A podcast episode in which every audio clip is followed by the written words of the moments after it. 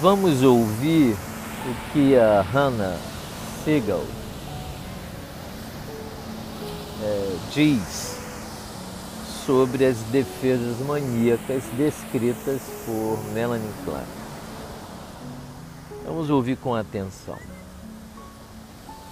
Ela diz: a organização das defesas maníacas na posição depressiva, né? na posição depressiva do desenvolvimento do ego, inclui mecanismos que já estavam em evidência na posição esquizoparanoide. A posição depressiva de desenvolvimento do ego é posterior à posição esquizoparanoide, onde há evidência de ansiedades devastadoras e o bebê precisa usar mecanismos de defesas para proteger-se da fantasia de desintegração total desse ego. Mas quais são esses mecanismos de defesa que aparecem na posição depressiva, mas que já estavam presentes também na posição esquizoparanoide? A primeira delas é a divisão. Então, o bebê divide o objeto em bom e mal, para que o bom e o mal não se misturem. Essa é a maneira que ele encontra de lidar com a ansiedade.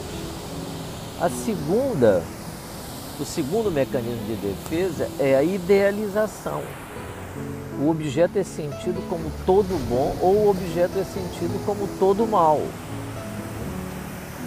Consegue linkar essa idealização dos processos é, adultos da idealização do objeto, em especial no relacionamento amoroso, em que o objeto é sentido como todo bom.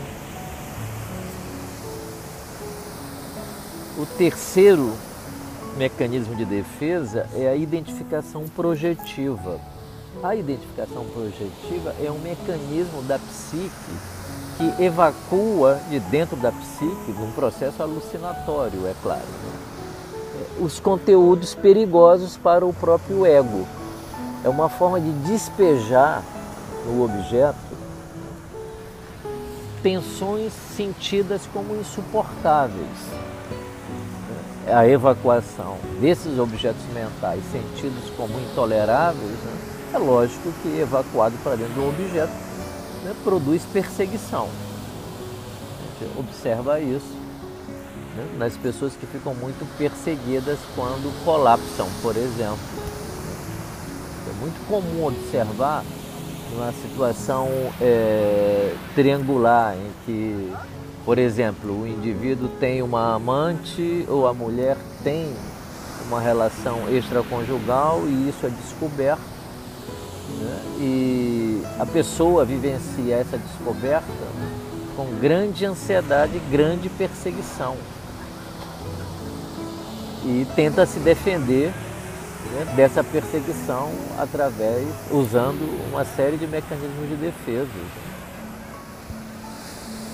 Ao invés de enfrentar o problema, né?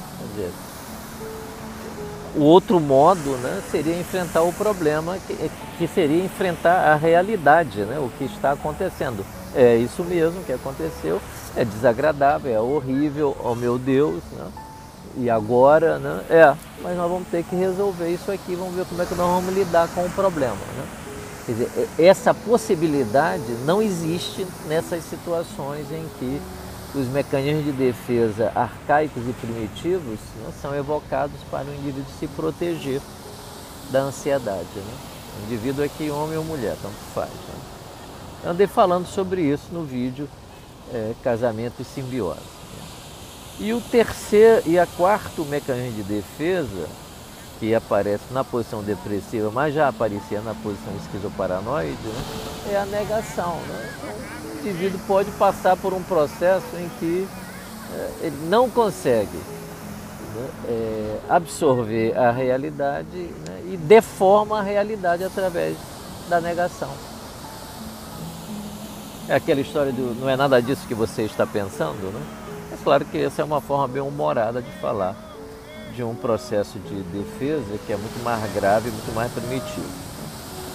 Hannah Siegel continua dizendo: é, o que distingue o uso posterior dessas defesas é que elas são altamente organizadas na posição depressiva, né? de acordo com um estado de maior integração do ego. Né? A posição depressiva propicia exatamente isso um estado maior de integração do ego. O ego consegue lidar na posição depressiva né, com o luto, com a culpa, né, e é capaz já de perceber que o objeto idealizado como todo bom ou idealizado como todo mal não são dois objetos, mas um único objeto. Então o bebê começa a poder lidar com as suas ambivalências. Né. Ele não precisa mais ficar idealizando ninguém como todo bom ou todo mal. Quer dizer, é todo bom enquanto me gratifica e é todo mal quando não me gratifica mais. Né? Essa, essa, essa posição é, infantil ela é muito visível. Né? E voltando de novo, né? a temática do relacionamento através da, do casamento, né? quando se descobre né, um, um delito ou uma falta do outro, né? de uma idealização toda positiva, o indivíduo passa também a idealizar todo negativo. Né? Como se não pudesse existir imperfeição no objeto, né? Geladão é limonada, o seu cartão. Sentiu aí o, o, o, mate gelado aqui bora, na praia? Mate, bora limonada. Olha que maravilha, né? Isso é cultura, né? Do Rio de Janeiro, um folclore extraordinário esse mate, né? É muito antigo, né? Esse mate gelado, leão, né? Vendido na praia. Vamos voltar. É, então, o, o, indivíduo ou idealiza o objeto como todo bom, enquanto gratifica as suas fantasias em torno do objeto, que são as idealizações, ou todo mal, quando a frustração acontece. E aí o indivíduo é desafiado, repito, homem ou mulher, tanto faz, a encarar a real, do tipo assim, é assim que é o mundo, é assim que é o mundo, querido, ou querida, né? É assim que é o mundo, né? Você não consegue lidar com isso. Então vamos fazer o que então? Ou nós vamos nos isolar dentro de um refúgio, e aí o mundo é mau, né? e todo mundo potencialmente é mau, e é claro que você é a exceção, né? você é o virtuoso ou a virtuosa, né? se identifica com o bom e projeta o seu mal né? na outra pessoa, repetindo as posições de defesa a posição esquizoparanoide do bebê, seio bom e seio mal, são dois seios, são duas mães, na verdade, não é uma só. Então, esse processo de integração ele é de fundamental importância para o desenvolvimento do ego e para a maturidade. Né? É claro, não é simples de entender não, porque ela mergulhou profundamente no funcionamento mental.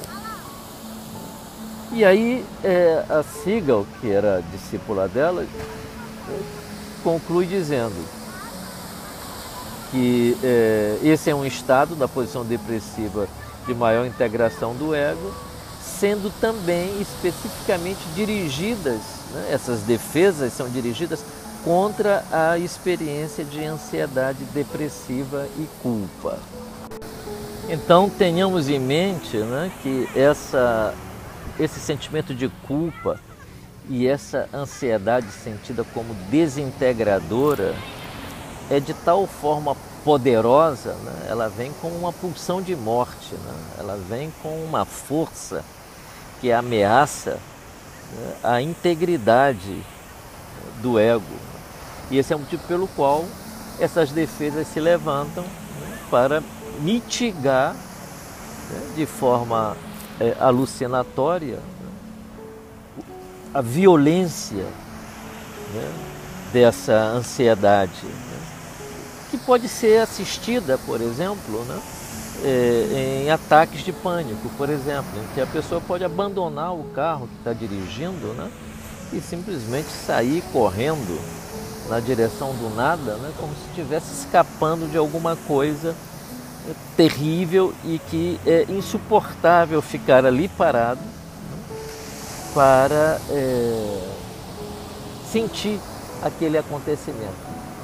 Então é uma ansiedade tão desintegradora que a pessoa tem que se movimentar para assim é, mitigar ou minimizar o impacto dessa ansiedade. Né? A pessoa fica transtornada, né? completamente transtornada. Então tu imagina a situação do bebê, o que, que ele não tem que fazer ali dentro da mente dele para conseguir né, minimizar né, o ataque dessa ansiedade que brota por dentro dele quando ele utiliza excessivamente esses mecanismos de defesa.